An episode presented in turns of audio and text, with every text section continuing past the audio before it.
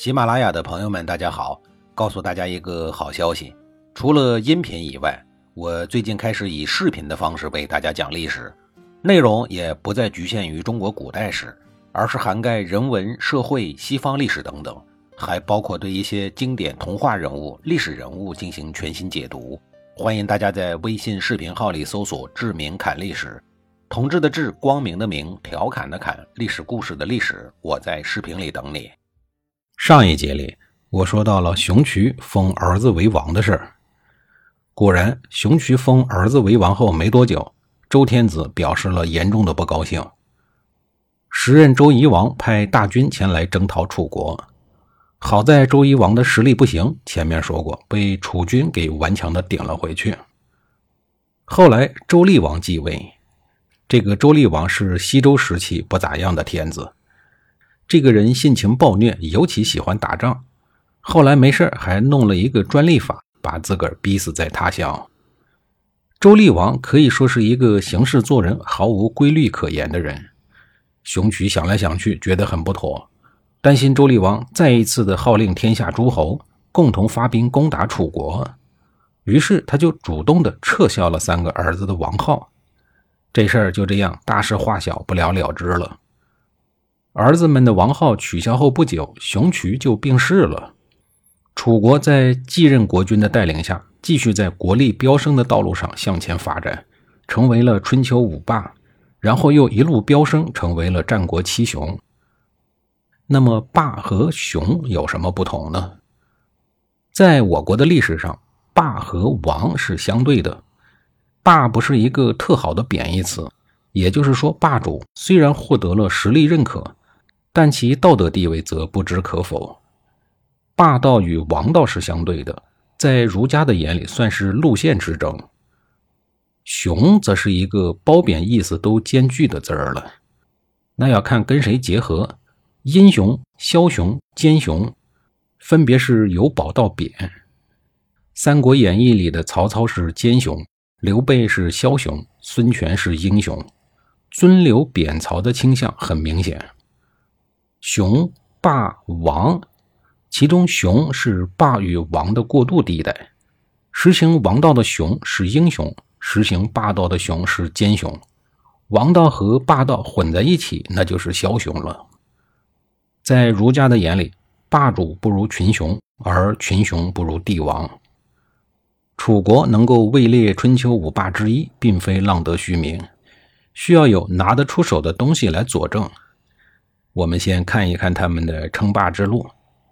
第一个称王，虽然只是称了一小会儿，但那也是具有里程碑意义的。要知道，人民总是只能记住第一，很难记住第二。就好比大多数人都记住了第一个登月的人叫阿姆斯特朗，有多少人能记住仅仅比他慢了十多分钟的第二个人叫啥？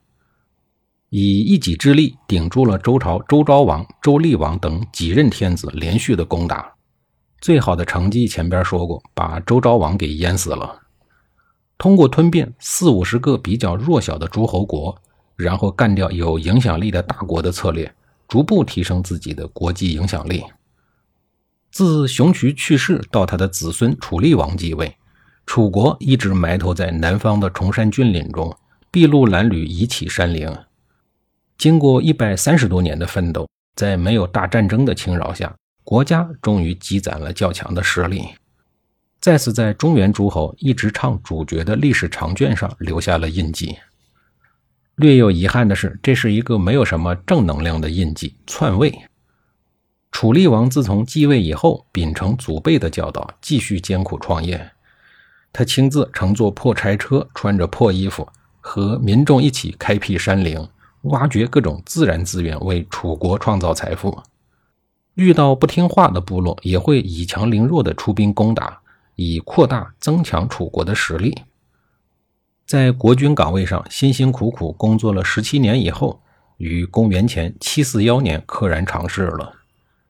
楚厉王去世以后，他的弟弟熊通立刻发动了政变，杀死了楚厉王年幼的儿子，自立为国君，是为楚武王。通过楚武王的谥号就可以分析得出来，这是一位做事雷厉风行、风格十分强硬的人。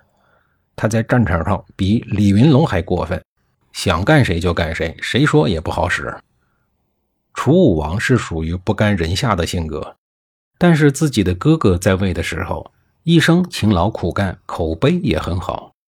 碍于兄弟的情面，他没有办法直接干掉颇有人脉且为楚国打下了很好基础的哥哥。当时楚国的惯例是继任国君必薄实力或必长实力。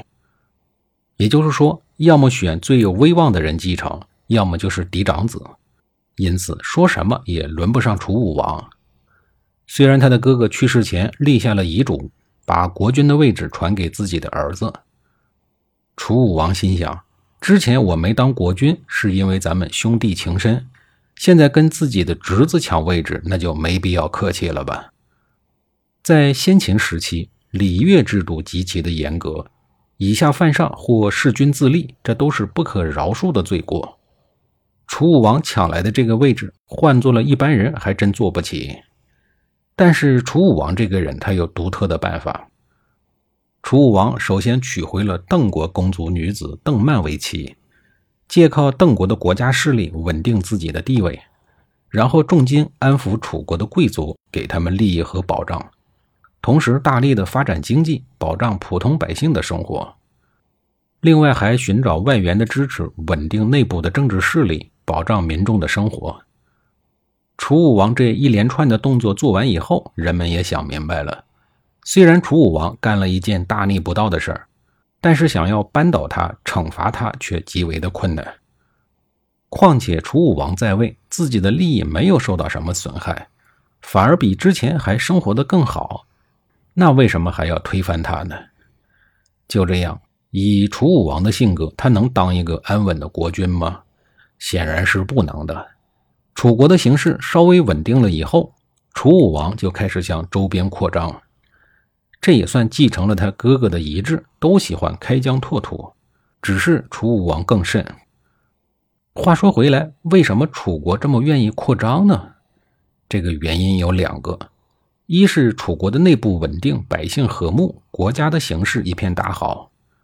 国君在家闲的没事总觉得自己领土还是太小，于是就产生了这种扩张的想法。二是楚国离着周王室很远，他管不着。再说边上都是一些小国家，没有人能牵制得了楚国。后来楚武王想过远征，去攻打周王室设在汉水北面的重镇，但是呢，失败了。他回家以后总结了一下经验，最后认为攻打远距离的地方虽然扩张的快，但是失败率高，而且能够得到的物资也不多。以当下的形势，最佳的战略是挑几个家门口能打得过，而且条件比较好的弱国下手，这样既可以树立威信，又可以补充军需。然后他的邻居全国就倒霉了，全国的面积小。国库里也有点钱，没办法，只能拿他先开刀。楚国人的屠刀都高高举起了，全国还能是一个国吗？下一集里我再给您详细的讲述。